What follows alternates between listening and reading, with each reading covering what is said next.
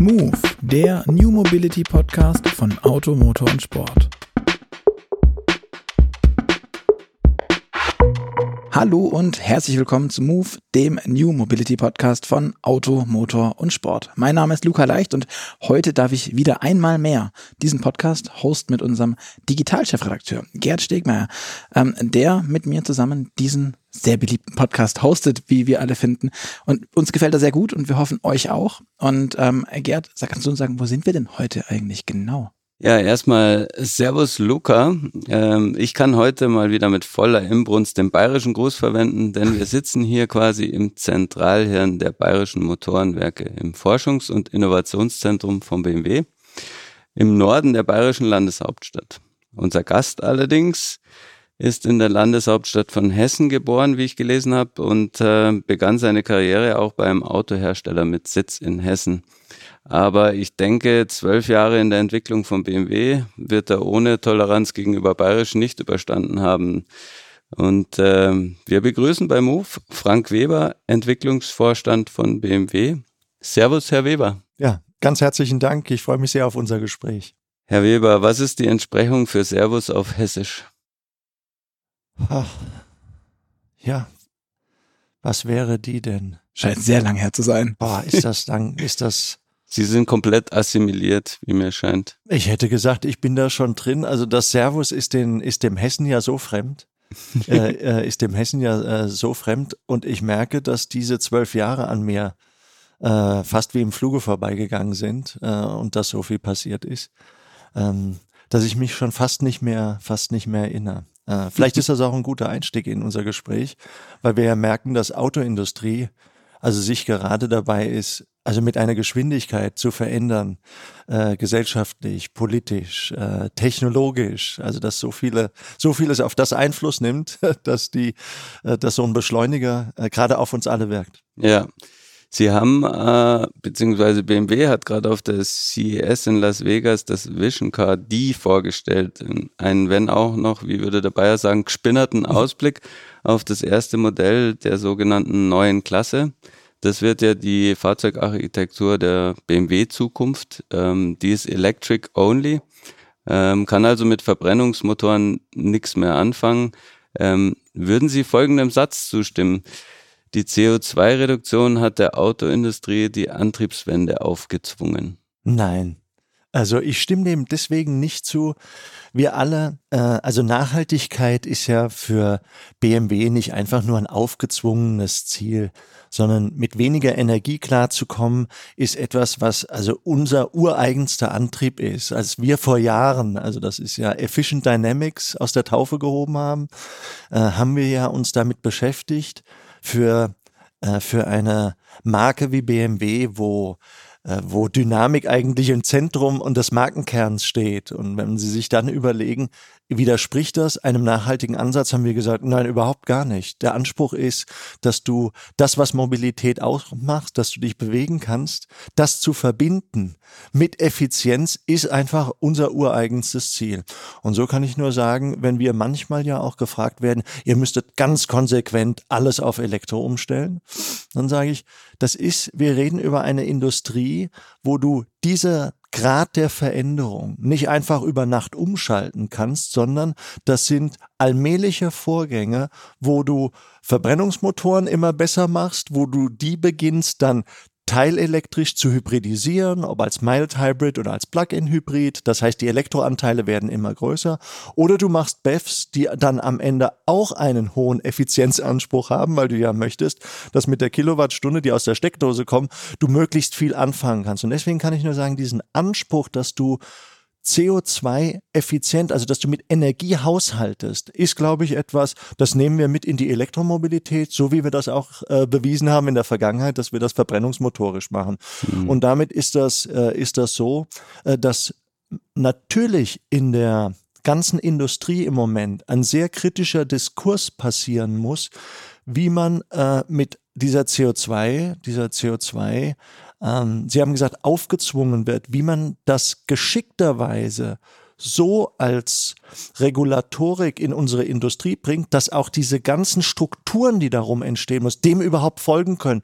Ich glaube, ich brauche Ihnen nicht zu erzählen, dass es im Moment mehr als anspruchsvoll ist, Rohstoffe, grünen Strom und alles das zu organisieren, dass BEF überhaupt äh, in der Form möglich werden kann. Mhm. Aber wenn wir uns das anschauen, wie lange ist denn da noch ähm, der Verbrenner überhaupt da und vor allem wo? Viele andere Hersteller haben ja jetzt ähm, schon Ausstiegsszenarien gegeben. Ähm, die neue Klasse kommt 2025. Wie lange wird es bei Verbrennern und vor allem äh, bei BMW noch Verbrenner geben und wo? Ja, eine Verbrenner gibt es noch eine ganze, äh, eine ganze Weile. Äh, äh, vielleicht berichte ich Ihnen kurz mal, wir waren in Berlin, in Berlin äh, äh in unserer Niederlassung haben so einen Blick geworfen in den Verkaufsraum von oben stehen und da nimmt natürlich der Siebener im Moment äh, einen großen Raum ein. Auch, auch sonst, weil er einfach sehr groß ist. Nein, nee, einfach deswegen, weil ein Siebener was Besonderes ist. Äh, okay. Ja, weil ein Siebener was Besonderes ist. Und dann war mein, meine Frage in die Runde, weil da steht dann, Gleichberechtigt steht dann i7 oder da steht dann ein 7er mit Verbrennungsmotor und dann kommen jetzt die Plug-in-Hybride.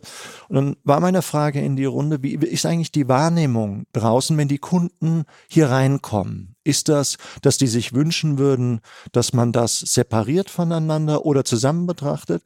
Und dann war das eindeutige Fazit dort, nein, das wird von den Menschen, die gerade dabei sind zu überlegen, was ist eigentlich die richtige Antriebsform für mich?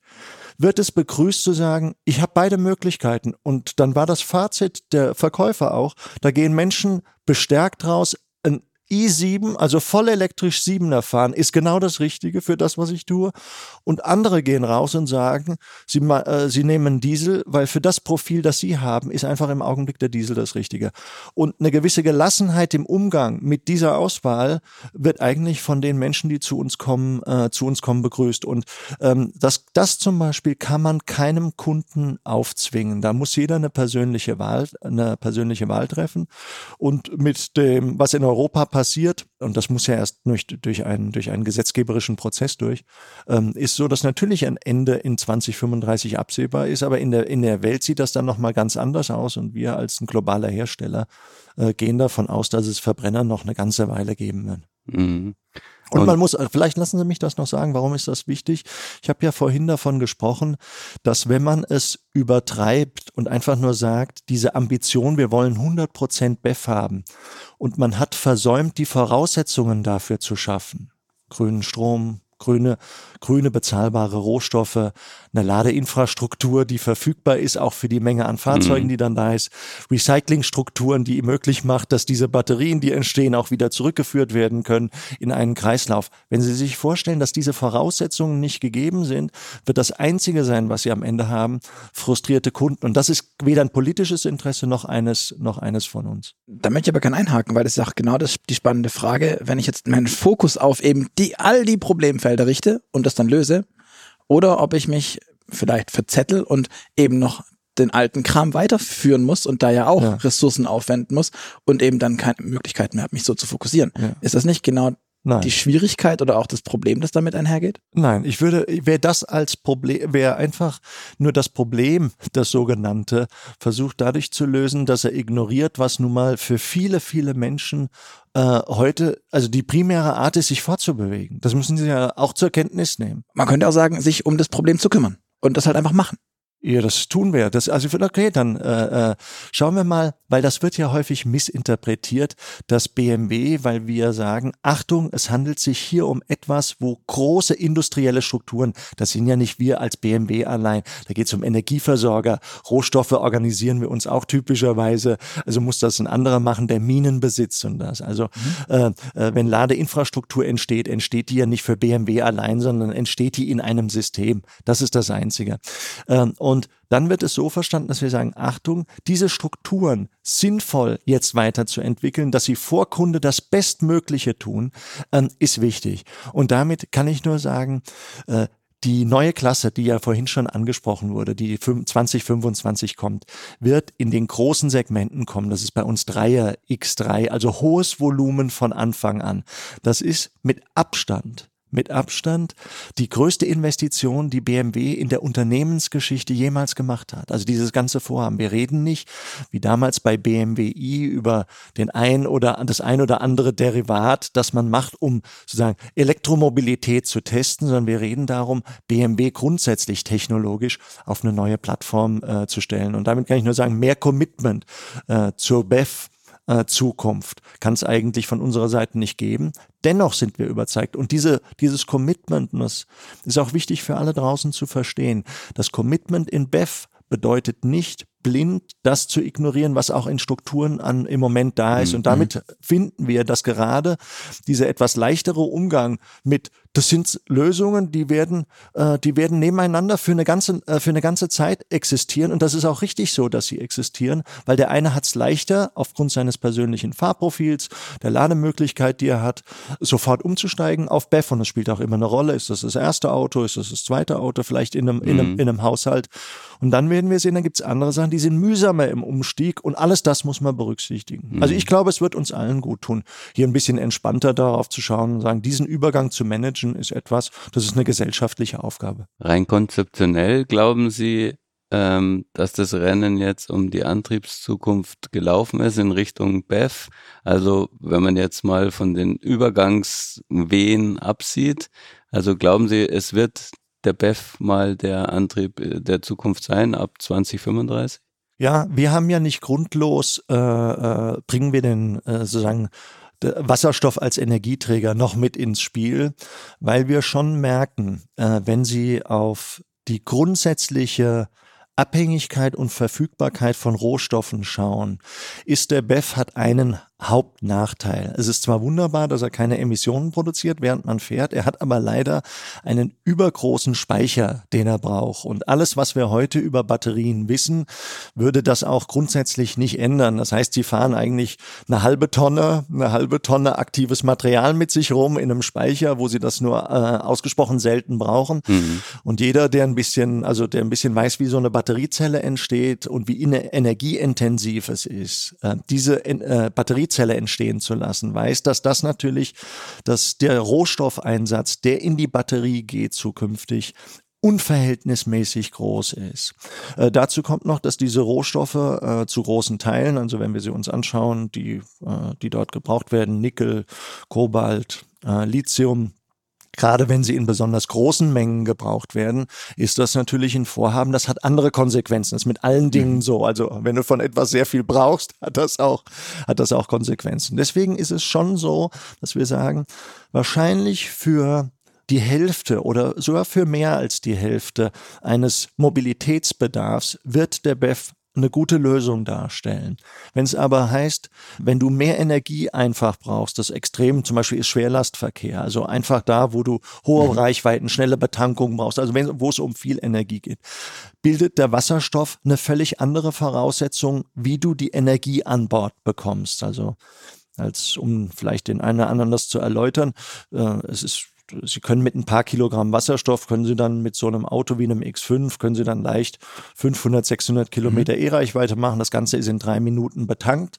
Und wenn Sie sich anschauen, welche Rohstoffe brauche ich denn, um eine Brennstoffzelle und damit einen, den Wasserstoff als Energieträger in, äh, umzusetzen, ja, dann brauchen Sie etwas Platin, äh, äh, und ein bisschen äh, technologische Kompetenz. Und damit ist der Wasserstoff eine ganz interessante Alternative. Jetzt würde vielleicht zur Erläuterung noch gerade der ein oder andere, der diese Industrie ja schon länger verfolgt, also ich habe jetzt bin jetzt in meinem 32. Berufsjahr, äh, der wird sagen, ja, haben wir alles schon gehört. Das ist das mhm. ist ja alles, also Wasserstoff war so, das kommt ins eine Ohr rein und sagt, ja, das weiß ich, das ist immer in in in fünf Jahren sind wir soweit äh, und dann ist das Ganze bezahlbar. Es hat sich eines fundamental geändert bei dem Thema Wasserstoff und das ist der Green Deal. Also das ist die Frage, wie werden Industrien über alle Sektoren hinweg, also wie wird man hier CO2-neutral und wie kommen wir dem mit regenerativer Energie näher? Und damit ist uns allen klar, Wasserstoff wird einen elementaren Beitrag leisten über Industrien hinweg, egal. Also alles, was energieintensiv ist und was heute mit Gas heizt als Prozessenergie, äh, wird wenig Alternativen finden äh, äh, neben Wasserstoff. Und damit hält Wasserstoff als Energieträger Einzug in unser Energiesystem. Und was naheliegt ist, ähm, ist das zum Beispiel der Schwerlastverkehr, wo dann das Thema Batterie in Relation zu der Nutzlast mhm. nochmal absurder wird, dass das zum Beispiel ein eindeutiges Feld ist, wo Wasserstoff äh, Vorteile hat gegenüber, äh, gegenüber BEF. Und somit kommt etwas in unsere Mobilitätsindustrie rein, wo wir sagen, das sollten wir in keinem Fall ignorieren, ähm, aber, insbesondere auch wegen der Rohstoffabhängigkeit der BEF. Sie reden immer wieder vom Schwerlastverkehr. Ich, also ich war jetzt erst kürzlich ja. bei Daimler, nicht mehr Mercedes. Ja. Das ist noch nicht so ganz klar in meinem Kopf.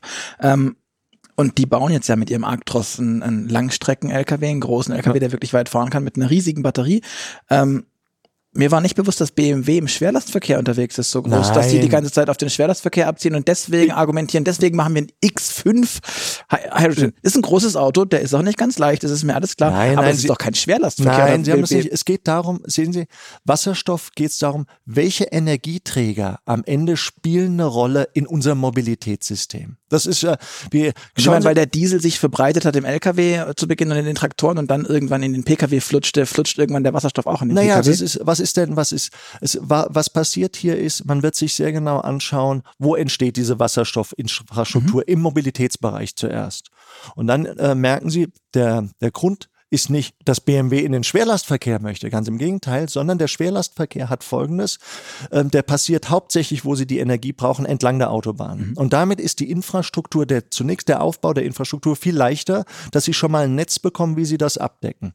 Und damit, keiner von uns kann heute eine Prognose wagen, wie ist das, wie ist das zwischen einer elektrischen Ladeinfrastruktur und einer Wasserstoffinfrastruktur, äh, wie das sich, wie das genau ausgeht. Wir wissen nur genau, und das sind etliche Studien, die das im Augenblick belegen, wenn du, du musst dir ja immer anschauen, die ersten 50 Prozent BEF-Abdeckung und die zweiten 50, nennen wir es mal so, zweiten, mhm. die zweite Hälfte BEF-Abdeckung, dass es deutlich günstiger ist, deutlich günstiger ist, neben einer Batterieladeinfrastruktur eine zweite Wasserstoffinfrastruktur entstehen zu lassen, ist günstiger als 100% BEF-Infrastruktur überall dorthin zu bringen, wo sie glauben, wo sie sie mhm. dann brauchen, damit jeder Kunde tatsächlich einen BEF fahren kann. Und damit, das muss man einfach nur zur Kenntnis nehmen, damit äh, sind wir der festen Überzeugung, äh, das passt, finde ich, auch in unsere äh, Philosophie der Technologieoffenheit gut, dass wir sagen, Achtung, da ist, jetzt findet der Ablöseprozess vom Verbrenner statt. Mhm. Wir, die Anteile der PF im letzten Jahr war so erfolgreich wie nie zuvor. Wie nie zuvor. Äh, wir haben äh, über 218.000 äh, PFs gemacht. Tendenz steigend, weil die Leute natürlich an Elektromobilität interessiert sind. Und dann äh, wird, und wir haben den BEF-Anteil mehr als verdoppelt. Mehr als verdoppelt im letzten Jahr. Und deswegen meinen wir, Du musst dir genau anschauen, bevor du einseitig auf eine Sache setzt, was sind auch die größeren Konsequenzen, wenn du das tust. Ich glaube, wir müssen dann noch sagen, dass davor nicht so viele BEFs zur Verfügung standen bei BMW, die man kaufen konnte. Ähm, die PFs ordentlich gefördert werden und auch das jetzt abnehmen wird vermutlich durch den, das Ausbleiben der weiteren PF-Förderung. Und hat man aber wo ich die Gefahr drin sehe, wenn wir auf Elektro und PF gucken und vielleicht PF dann nicht mehr Verbrenner ist, sondern mit einem Wasserstoffderivat dazu, kommen wir dann nicht an die gleiche Diskussion, dass die Leute halt doch lieber, lieber drei Minuten tanken wollen, den Wasserstoff, anstatt regelmäßig laden zu wollen, um die kurzen Strecken abzufedern. Und der Wasserstoff aber eine viel schlechtere Effizienz hat in der in, in Summe als das Batteriesystem ah, so, in sich. Oh, ja, das ist eine das ist eine sehr technische Sicht auf das Thema. Im. Sorry. Ja, ja, na, das, ja, wir sind das. Ja, das macht ja gar nichts. Das ist uns geht das ja äh, übrigens nach innen genauso. Dass in, du schaust, dass du ja nee, dass du du schaust natürlich. Wir sind bestens trainiert, alle zu sagen, schau, das ist die Kette, zu sagen, wie sich Effizienz berechnet von einem bestimmten Energieträger. Und da geht in der Wandlung, wenn du sagst, erst dreht sich ein Windrad und das wird zu Wasserstoff gemacht, ja. dann wird der Wasserstoff zu Strom gemacht, dann nimmst das du ist die, katastrophal das Bild. Dann, dann, dann nimmst du diese Kette und sagst, das stimmt was. nicht. Aber jetzt ist die Frage stellt sich so ja nicht, weil du sagst, wenn es so ist, dass Grünstrom in großem Maße entstehen muss, ist die Frage nach, wie wird grüner Strom gespeichert und wie findet dann der Transport dieses gespeicherten Grünstroms äh, statt, dann ist das gar nicht die Frage, hast du in der Kette am Ende an Effizienz etwas verloren, sondern warst du in der Lage, diesen äh, sozusagen das als Medium zu nehmen, dass es verteilt werden kann. Also deswegen ist das in der Tat äh, aus einer reinen Effizienzsicht würden sie das würden sie das nicht tun, aber weil es nicht unendlich viele Möglichkeiten der Speicherung gibt, mhm. ist das durchaus eine valide Option. Mhm. Ich glaube, über Wasserstoff könnten wir ja. uns äh, noch sehr lange festbeißen. Das ist ja auch immer ein sehr polarisierendes und kontroverses ja, Thema. Genau. Deswegen äh, würde ich gerne äh, nochmal auf die neue Klasse zurückspringen. Ähm, Sie haben ja bisher prismatische Batteriezellen verwendet. Ähm, die neueste Akkugeneration jetzt in der neuen Klasse setzt auf Rundzellen wie Tesla. Ähm, warum? Was Sie merken ist, also die prismatische Zelle muss man sich so vorstellen, äh, das ist eine Zelle, die äh, ist ungefähr so groß wie eine, äh, wie eine Tafel Schokolade, ungefähr doppelt so dick wie eine Tafel Schokolade. Mhm. Das ist das, was äh, in so einer prismatischen Zelle heute passiert. Äh, und äh, die Energiedichten nehmen ja jetzt von, von sozusagen Generation zu Generation äh, nochmal deutlich, äh, deutlich zu. Also wir reden da über Energiedichtensteigerung auf der Zellebene. 20, 30 Prozent äh, schaffst du da von einer in die nächste Generation. Mhm. Wenn man sich das also anschaut und äh, äh, die Sicherheit in einem Hochvoltspeicher muss ja so äh, gewährleistet sein, dass wenn ein Ereignis in einer Einzelzelle passiert, dass das nicht auf den, ich nenne das mal auf den Speicher sozusagen übertragen wird. Und jetzt kann sich jeder leicht vorstellen, wenn du das Zellformat äh, größer machst oder bei sogar prismatischen Zellen bei, und immer mehr Energie in diese Zelle steckt, mhm. kommst du an eine Grenze, wo du dann so viel Maßnahmen ergreifen musst in, auf der Zellebene, dass wir uns genau angeschaut haben, wie können wir die Packungsdichte erhöhen, die Energiedichte erhöhen und damit mehr Energie in den Gesamtspeicher bekommen, für, also für Reichweite und alles, ohne aber in irgendeiner Form äh, äh den Konflikt zu haben, dass du nicht weißt, wie du mit der vielen Energie umgehen kannst. Und dann haben wir uns nochmal äh, äh, alternative Speicher in Fahrzeugkonzepte mhm. angeschaut. Das heißt, wie kannst du diese zylindrischen Zellen, die ja eigentlich einen Nachteil haben, weil für denjenigen sozusagen, der technisch interessiert ist, der wird sagen, das ist doch eigentlich dumm. Du hast da ja ist ganz viel Luft. Ich kann ich kann ich kann schlechter kühlen. Ja. Ähm, es ist äh, auf den ersten Blick nicht nicht nur nur schlau. Ich brauche ganz viele Busbars, um das ganze Thema zu verbinden. Ja. Es ist an, an ganz ja. vielen Stellen echt hinderlich so eine Rundzelle. Naja, das ist also deswegen genau. Das ist nennt man ja dann technische Entwicklung. Ähm, nur weil es davon mehr gibt, ähm, äh, muss das noch, muss das an sich noch nicht schlecht sein. Deswegen habe ich auch das Bild versucht zu machen. Etwas, was eine kleinere Energieeinheit darstellt, ist schon mal so wichtig, ähm, dass du die gut äh, unter Kontrolle hast, dass du es äh, in Kauf nimmst, dass du dann vielleicht statt äh, 200 Zellen, dann hast du eben 400 Zellen. Und was der Schlüssel dazu ist, ist natürlich, dass das zylindrische Format deutlich größer ist als das, was heute üblicherweise äh, verbaut wurde. Also man beschreibt das ja ja immer die ersten zwei Zahlen äh, mhm. in, der, in, dem, in dem Zellcode sind ja, beschreiben den Durchmesser. Heute üblicherweise werden 21er, das heißt 21 Millimeter Durchmesser äh, verbaut. Wir gehen auf 46. Mhm. Das ist also, wer jemals große und kleine Pizza bestellt hat, weiß, dass dann plötzlich in so einem Zylinder, der 46 ist, äh, plus dann eine Höhe hat von 95 Millimeter. Da ist also schon viel Energie in so einem, in so einem Teil drin. Und wenn man sich dann die Kühllösung und die Art und Weise, wie das Ganze auch im Fahrzeug verbaut wird, nämlich mit einer im Grunde offenen Karosserie, und dann schaut man sich ja an mit dem verfügbaren Volumen, das ich habe, ohne dass ich die Autos unnötig hoch werden lasse. Wie viel Energie kann ich da verbauen?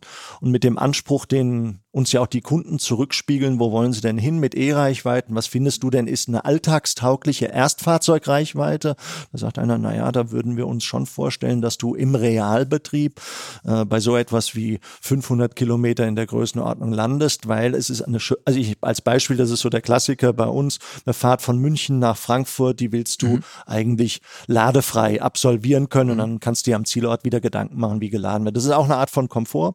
Und wenn du das alles zusammenlegst, ist ist in der mhm. neuen Klasse in der Tat etwas entstanden, äh, wo wir gesagt haben, wir setzen auf die große zylindrische Zelle mit einer eigenen äh, BMW-Chemie Und das erlaubt uns dann auch, E-Reichweiten zu steigern, Größenordnung 30 Prozent äh, und die Energiedichte auch dann im Auto umzusetzen. Und das Ganze ist gepaart mit einer Fahrzeuggesamteffizienz. Die liegt deutlich über 20 Prozent Gesamtfahrzeugeffizienzsteigerung. Das heißt, es wird gelingen in der neuen Klasse aus einer Kilowattstunde am Ende. Wie viele Kilometer zu holen? Ja, das ist, es gibt, das kann man ja so eindeutig nicht, aber wenn man das will. Nach WLTP. Ja, ja, ja ich habe ja, wenn wir uns das mit einem, also mit einem i4 anschauen und sagen wir, da sind Reichweitensteigerungen möglich, auch von 30 Prozent, dann sollte man das aber, mhm. also auch das wieder bitte differenziert sehen, weil es gibt sehr unterschiedliche Kundengruppen. Und der Speicher wird so ein bisschen das, was früher die Motorisierung war. Mhm. Äh, und das muss uns klar sein, so ein großer Speicher ist auch, äh, ist auch teuer. Und das muss man sich schon als Kunde sehr genau überlegen, brauche ich den überhaupt? Also brauche ich so viel Kilowattstunden an Bord? Und da werden wir, und das beobachten wir jetzt ja in den Märkten schon ganz genau, da gibt es Menschen, die kommen mit weniger Reichweite aus, die fahren ein bestimmtes Profil, wissen, wo sie laden können. Und bei denen ist das Thema Langstrecke kein Thema für den, äh, mhm. auch für den Fahrzeugkauf. Und dann gibt's andere, da ist das das einzige Auto im Haushalt, das muss so, das muss nach Italien fahren können, wie das zur Oma nach Norddeutschland fährt. Also das ist genau der, für den ist Reichweite wirklich das A und O, dass das Auto auch funktioniert. Und genau in dieser Teilung ist es so, ähm, äh, dass die neue Klasse natürlich hergibt, die eine Seite zu befriedigen und auch die andere Seite zu befriedigen. Was halt, wie stehen Sie als kleiner Einschub zu dem Thema, zu dem, zu der Fragestellung Function on Demand? Also, dass ich eben oh. Beispielsweise das, die große Batterie reinmache, aber sie nicht immer da ist und ähm, immer nutzbar. Also, dass ich, ich habe immer den großen Akkupack, aber ich als Kunde nutze ich vielleicht nur 40 von den 100 Kilowattstunden, die drin stecken. Mhm. Und lass mir das von BMW oder BMW lässt sich das dann bezahlen, wenn man doch die große Funktion haben will. Aha. Äh, äh, das ist ganz interessant für einige Funktionen. Bei der Fahrerassistenz zum Beispiel macht das Sinn. Äh, bei einem Speicher in meinen Augen nicht. Okay, also das, was gewisse amerikanische Hersteller mal getan haben, ist okay. Ähm, Sie haben ja ähm, mit den Rundzellen auch ein neues Einbausystem äh, quasi präsentiert schon. Ähm, Pack to Open Body heißt es. Sie sparen sich die Module. Ähm, einerseits die Frage, was bringt es? Andererseits die Frage, wie ist es, wenn man so eine Batterie ähm, öffnen muss, reparieren will? Ich habe es ja vorhin beschrieben, als wir dazu kamen, dass also diese Hochvoltspeicher ist integraler Teil einer Gesamtfahrzeugarchitektur. Mhm. Wenn Sie keinen Boden mehr haben in Ihrem Auto und dann wird das Ganze, wird das Ganze am Ende eins, müssen Sie natürlich sehr genau darauf achten, wie der Hochvoltspeicher, auch falls mal irgendein Thema ist, äh, äh, demontiert werden kann. Wie kannst, wie kannst du ihn reparieren? Schon wenn man sich heute anschaut, obwohl wir Module haben, ist, ist das ein tiefer Eingriff in die, äh, in die Batterie. Mhm. Äh, und äh, die Reparaturkonzepte, die wir jetzt haben, äh, für für eine Batterie mit Rundzellen erlaubt uns das auf einem vergleichbaren Niveau, wie das auch heute in dem, äh, in dem modularisierten, äh, okay. ich sag mal, prismatischen System äh, der Fall ist. Aber ich, jedem muss schon klar sein, dass ein Eingriff in eine Batterie ist etwas, wenn es da in der Tat im Speicher etwas gibt, ist das ein, ein tiefer, tiefer Eingriff. Mhm. Also besser wird's nicht. Ist ja kein, genau, also Speicher ist ja kein, Speicher ist ja nicht etwas, wo man sagt, das ist ja kein Verschleißteil, äh, wo man hingeht und sagt, Na, eig eigentlich halt schon. Das ist ja genau das Thema. Eigentlich ist der Speicher ja schon ein Stück weit ein Verschleißteil. Unter ja. Umständen. Ja. Weil der degradiert. Ja, der degradiert. Das ist aber auch die Kunst, genau mit Lebensdauer umzugehen. Das mhm. tut er. Aber er ist kein Verschleißteil. Er okay. degradiert. Aber er ist kein Verschleißteil. Weil wenn Sie davon ausgehen würden, was Sie ja in den Raum stellen ist, äh, braucht jedes Auto zwei Speicher könnte man ja sich überlegen, ob das. Könnte, ja, genau, könnte man sagen, äh, wenn Sie den Anteil anschauen, den der Hochvoltspeicher kostenmäßig in einem Auto hat, hatten wir das ja bis jetzt noch nie. Also wir hatten noch nie. Das, das, das stimmt, aber BMW ja. postuliert ja auch das Thema Reuse, also Heimspeicherlösung könnte man ja alles mit, ja. neue Geschäftsfelder. Ja, so viele neue Geschäftsfelder kann sein, trotz all dem ein Speicher, die Kosten bleiben erstmal die Kosten. So, also so viel Second Use kannst du gar nicht machen. ja, das, da müssen wir auch, da, also okay. ich finde, das ist, da müssen wir schon ehrlich miteinander mhm. umgehen. Mhm. Die Komponente Zelle und Hochvoltspeicher in ihrer Gesamtheit nehmen so einen dominanten Raum ein im, in den Fahrzeugkosten, wie keine andere Komponente das zuvor äh, getan hat. Und damit ist auch schon klar, dass das Thema Qualität, Langlebigkeit, äh, äh, wie genau Degradation passiert unter heißen Bedingungen, also nicht vorkonditionierten Bedingungen. Genau das ist die Kunst eben, mhm. mit Batterie umzugehen.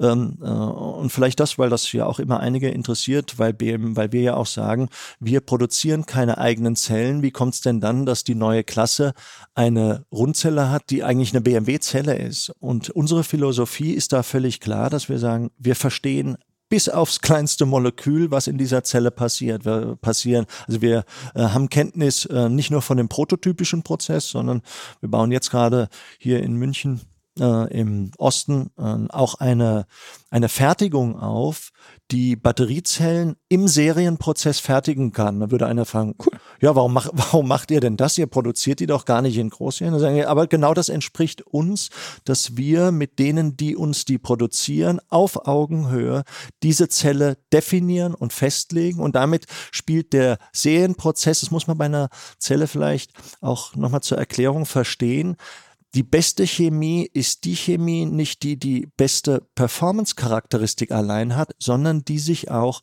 mit 100% Qualität produzieren lässt. Also vermutlich am Ende ist es sogar so, dass die Zellchemie gewinnen wird, die einen also einen Prozessvorteil hat, weil keiner der Zelllieferanten oder wer es selbst macht, kann sich leisten, dass sie da irgendeine Prozessschwäche drin haben, weil sie müssen sich ja vorstellen, da werden Millionen von Zellen produziert und wenn sie dann in irgendeiner Charge einen Ausfall haben, hat das natürlich erhebliche Konsequenzen. Und damit ist dieses, dieses Verständnis von der Zelle ist bei uns so tief, dass wir auch sagen, das ist eine BMW-Zelle, die da entsteht, auch wenn sie mit Partnern draußen äh, gemacht wird. Sehr spezifisch für BMW äh, sind auch die Motoren, die Elektromotoren, passt ja auch gut, bayerische Motorenwerke. Ja.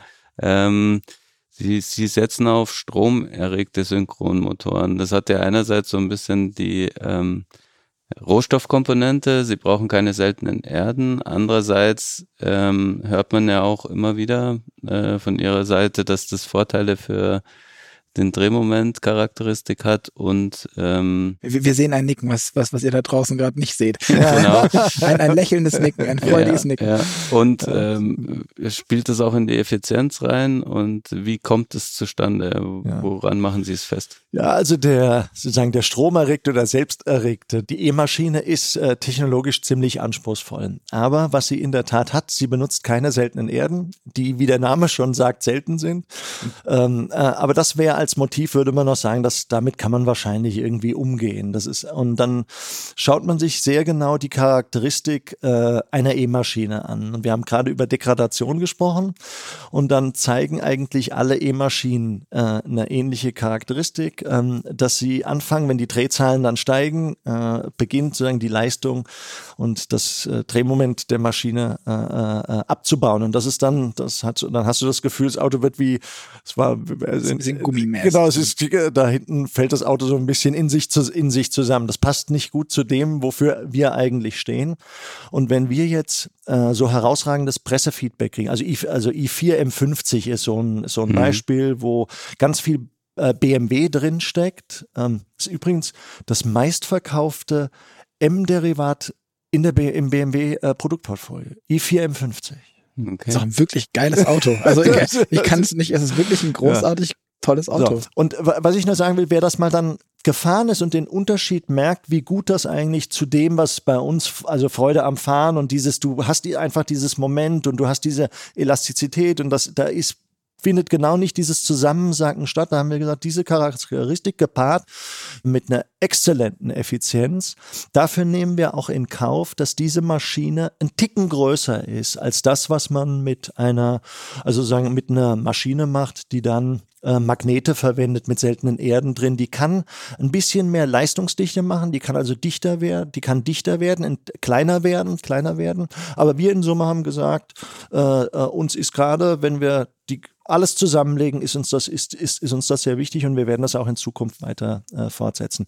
E-Maschine vielleicht noch in Ergänzung ist ein ganz spannendes Thema, weil jeder ja sagt, ach, ist ausentwickelt und Ja, das ist ja alles ist- da. ja, und ja haben, genau, wir, es haben, kennen wir ja schon seit vielen hundert Jahren. Genau, ist E-Maschine ist da, das wissen wir. Das hat also so einen hohen Wirkungsgrad, da ist, da ist nichts Differenzierendes mehr zu holen. Ich habe es ja vorhin schon mal angesprochen. Die neue Klasse, die neue Klasse wird einen Effizienzhub machen, wie es ihn in der verbrennungsmotorischen Welt also nie gegeben hat in der Größenordnung.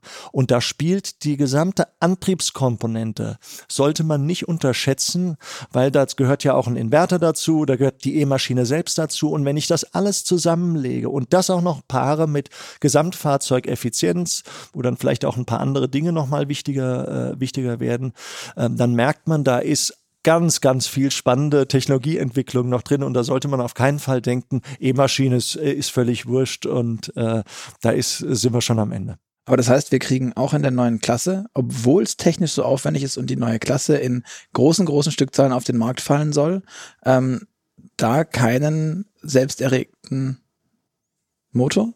Ja, Oder? das genau. Das dominante Volumen ist hier alles, äh, ist unsere, ist unsere Inhaltsmaschine. Das, Sie müssen ein bisschen unterscheiden noch, was Sie, was Sie sagen, auf der Hauptantriebsachse machen, und auf der Nebenachse, Okay. äh, weil Sie ja, weil Sie ja äh, dann unterscheiden können, spielt dann die Effizienz noch eine Rolle oder keine Rolle und wie ist da. Also Mischformen sind da durchaus denkbar. Ja, das kann man genau. BMW schwört, äh, schwört da nichts ab. Nein, das ist das, das, nein, das, das, äh, das, das sieht man ja auch, das, das haben wir in der verbrennungsmotorischen Welt auch nicht gemacht. Da gab es Mhm. auch unterschiedlichste Sachen. Aber was klar ist, äh, äh, wo der Hauptantrieb liegt, äh, wissen wir schon, äh, wie das zu Okay. machen ist.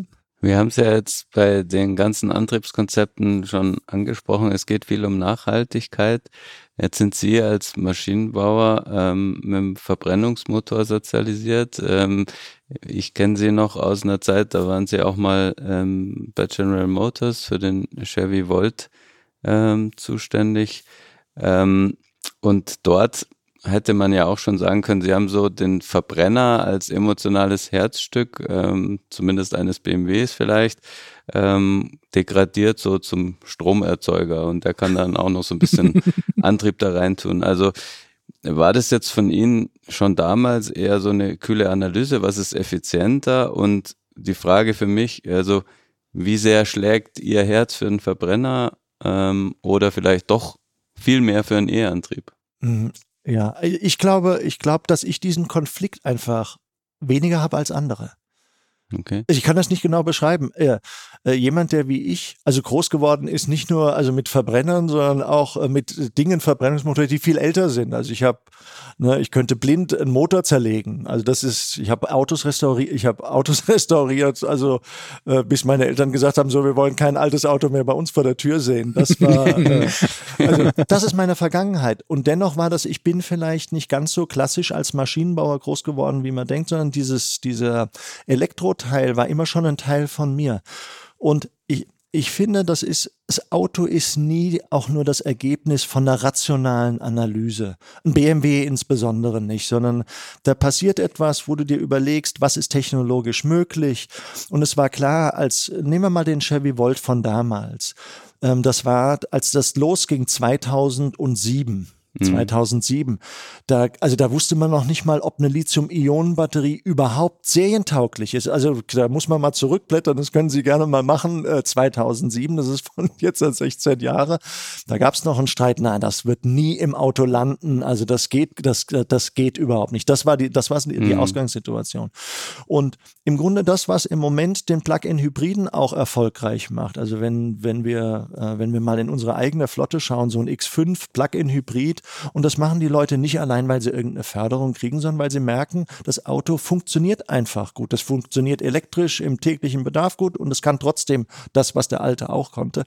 Äh, dieser Gedanke, der hat auch damals schon eine Rolle gespielt. Wie schaffe ich es einfach, den Speicher mit dem, was damals an Speicher auch möglich war, nicht übermäßig groß zu machen?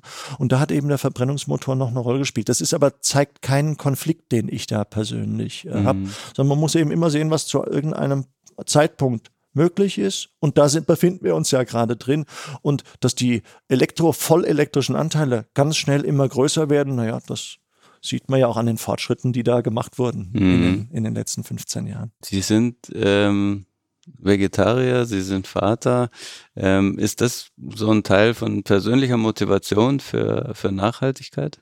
Ja, ja das, also das würde so ein bisschen wie, äh, als hätte das ein, äh, eine Egozentrik. Nein, also für mich ist das immer so, Mobilität ist doch, also Autofahren ist doch ein Grundbedürfnis von uns. Das wird ja manchmal so hingestellt wie, also das wäre, das ist, dass ein Mensch sich bewegen kann und dass ich meine Mutter in Wiesbaden besuchen kann und das mir überlegen kann, spontan, das will ich machen. Das ist ein ganz natürlich, also eine mhm. Gesellschaft, die beweglich ist, ist eine Gesellschaft, die auch was hervorbringt. Bin ich zutiefst davon mhm. überzeugt dass wir mit den Möglichkeiten, die wir haben, uns genau überlegen müssen, wie kann ich denn das Gleiche an Mobilität bieten mit viel weniger Energie und mit dem was ich finde das ist also ich als Ingenieur würde sagen ja das ist doch also selbstverständlich und dann kommt noch was dazu dass für äh, eine Premium Marke egal jetzt ob das bei uns BMW ist oder Mini oder Rolls-Royce ist das noch mal mehr Antrieb dass du sagst ich will auf der einen Seite die Besonderheit der Begegnung mit einem BMW als Beispiel, das will ich haben. Aber das ist, das ist eben das Efficient Dynamics. Aber ich will das auf das, was technologisch in dem Moment möglich ist, auf eine ganz, ganz verträgliche Art. Ich finde, das gehört, das ist so ein bisschen wie Ingenieurehre, dass meine, dass meine vielen Kinder davon äh, was haben, dass das natürlich zu einem Lebensstil passt auch, wo ich immer sage, der Einzelne entscheidet jeden Tag darüber, was er mit seiner Handlung da draußen bewirkt. Da sollte mhm. sich jeder bewusst drüber sein. Also ich glaube, das findet eigentlich ganz schön zusammen. Okay. Wenn ich mir das nochmal anschaue mit der Nachhaltigkeitsdebatte, Sachen, mit denen wir auch oft konfrontiert sind, dass viele ähm, dem Elektroauto so also begegnen mit den klassischen Kritikpunkten. Ähm, da brauchen wir ja so viele Rohstoffe, da, da müssen Kinder in Afrika Kobalt aus der Erde holen.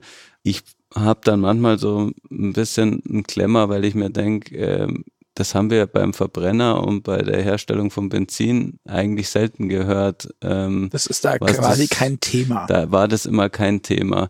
Finden Sie diese, diese Vorwürfe gegen das Elektroauto eigentlich irgendwie fair oder glauben Sie, das, das kommt so aus einer Verhinderungsecke? Nee, das ist auch keine Verhinderungsecke. Äh, ist, äh, vielleicht blättern wir mal zurück, wenn man den, also wenn man sich das anschaut, was heute existiert an Strukturen, also wie Öl gefördert wird, wie daraus in Raffinerien äh, äh, Benzin oder Diesel gemacht wird und dieses ganze System, würde das heute einer erfinden und sagen, das ist jetzt der Vorschlag, also wie, wie du etwas betreiben willst, würde man auch sagen, ja, das kannst du in der Form nicht machen. Es gibt allerdings einen großen Unterschied.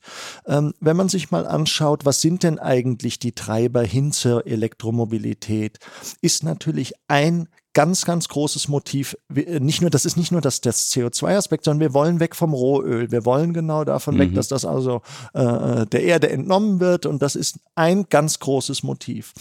Jetzt ist es leider so, dass die Verteilung der Rohstoffe um die es hier geht und die benötigt werden, mit allem, was wir im Moment wissen, äh, wie sich vernünftig Batterien herstellen lassen, die an ganz wenigen Orten in der Welt zur Verfügung stehen. Das, also das, bis auf Lithium, das eigentlich also vielfach verfügbar ist, das aber immer dann auch, da, Sie kennen selbst die Diskussion zu Grundwasser, zu Grundwasser äh, äh, und wie es dann erzeugt wird als Lithium und dann später als Lithiumhydroxid. Also wie diese ganze Kette aussieht, das hat natürlich, das hat natürlich Konsequenzen.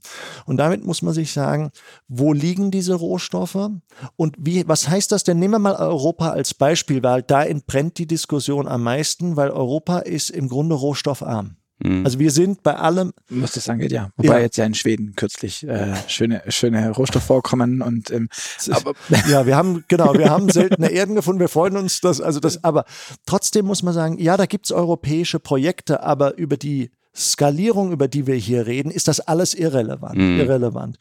Und daher äh, muss man schon sehr genau schauen und vielleicht fällt Ihnen auch auf, dass das ja eine Diskussion in Brüssel auch gerade ist, wie man dann Rohstoffstrategien, das kann nicht der einzelne Hersteller äh, kann das machen, sondern das ist eine Frage auch, wie man sich dann als Nation oder als äh, EU hinstellt und kann sich hier Zugang äh, verschaffen äh, zu bestimmten Rohstoffen, ist, was das äh, E-Auto angeht, ist kritisch. Und äh, das muss Ihnen bewusst sein, dass wenn Sie diese Rohstoffvorkommen und deren Weiterverarbeitung heute anschauen, ist das natürlich dominant chinesisch. Hm. Halten Sie das für ein Problem? Das halte ich erstmal nicht für ein Problem und ich hätte es wahrscheinlich auch vor einigen Jahren noch entspannter gesehen. Aber äh, ich glaube, ein politischen Trend, den man sich nicht verschließen kann, und das ist so, ist eine gewisse regionale Abgrenzung zueinander. Also deswegen schauen wir auch sehr genau hin, was heißt das alles für Europa? Was heißt das Ganze in China für China und was heißt das Ganze in USA? Glaube ich, eine sehr regionale Betrachtung.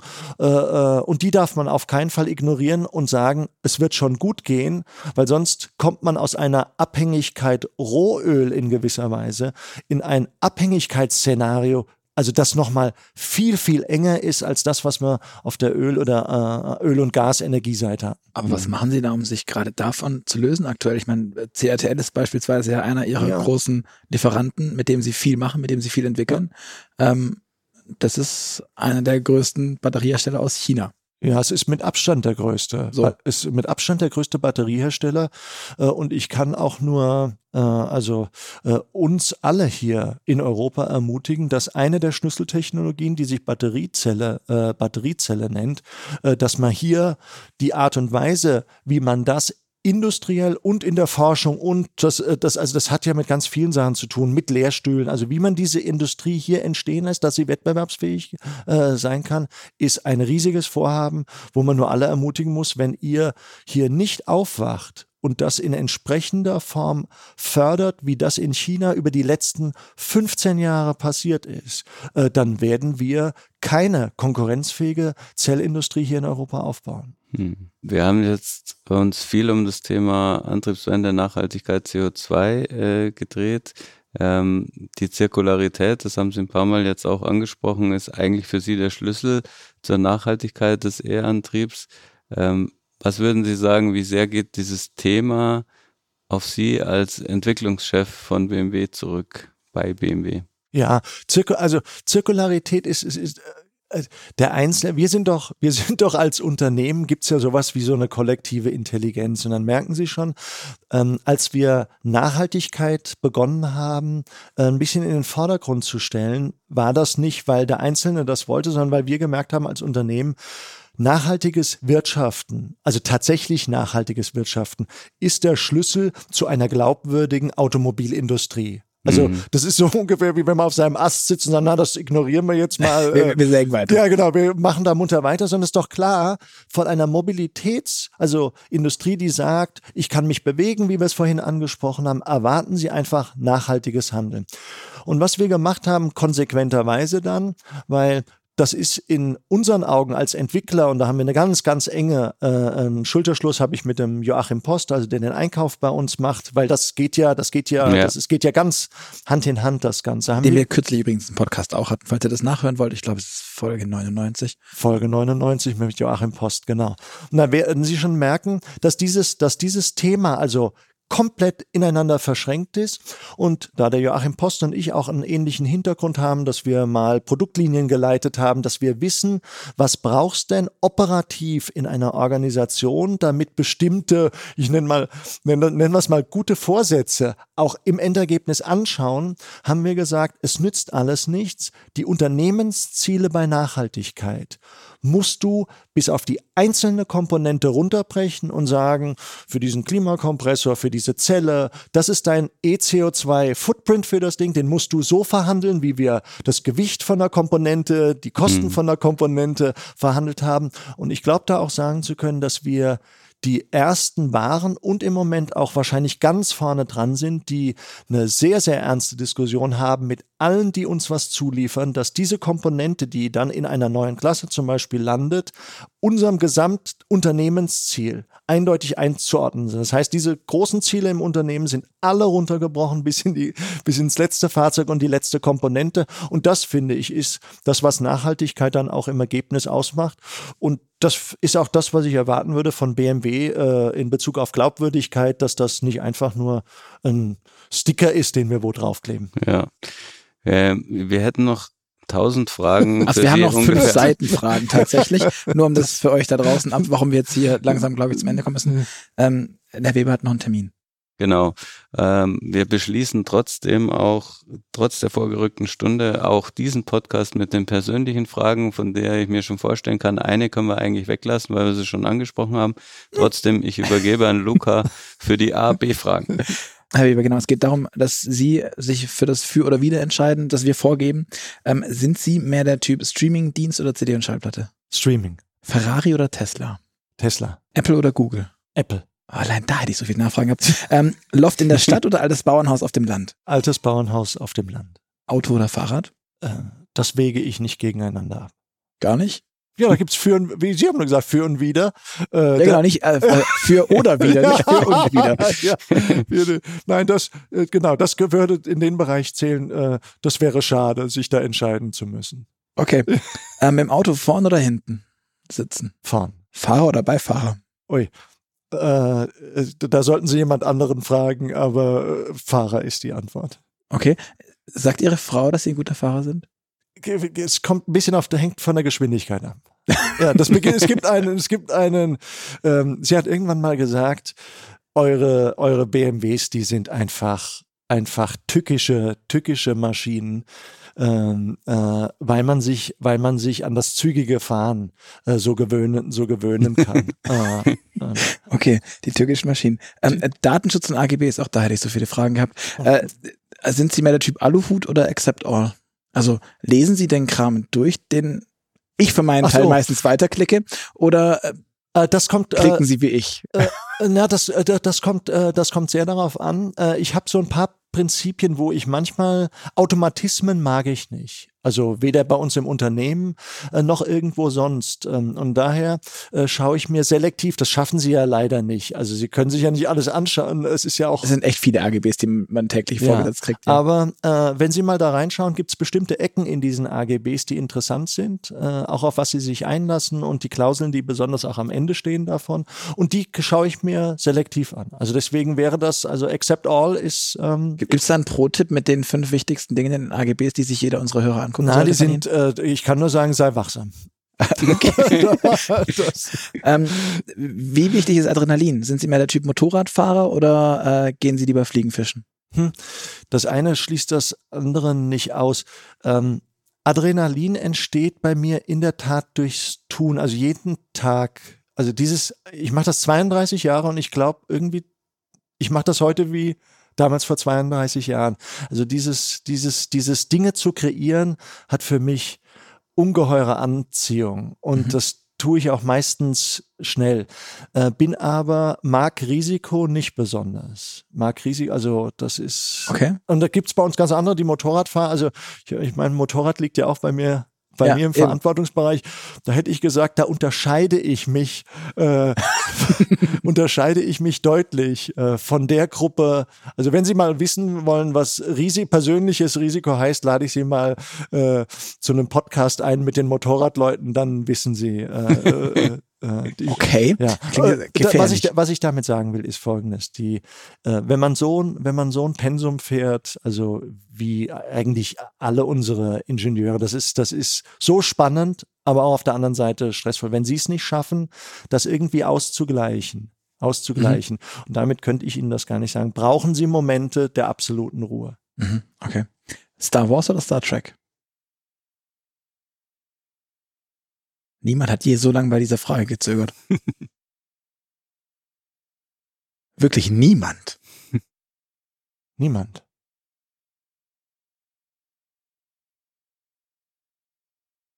Ich wiederhole nochmal, Star Wars oder Star Trek? Star Wars. Okay. Science Fiction zieht mich nicht besonders an. okay. Okay. Äh, Kaffee oder Tee? Tee. Steak oder Falafel erübrigt sich ein bisschen? Ja. Nachteule oder Lerche? Äh, Nachteule. Alles klar.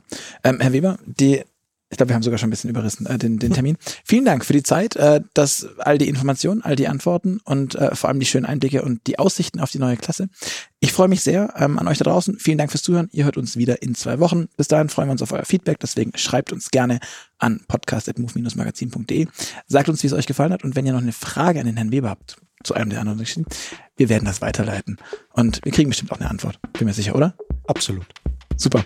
Dann vielen Dank und bis zum nächsten Mal. Herzlichen Dank für das Gespräch.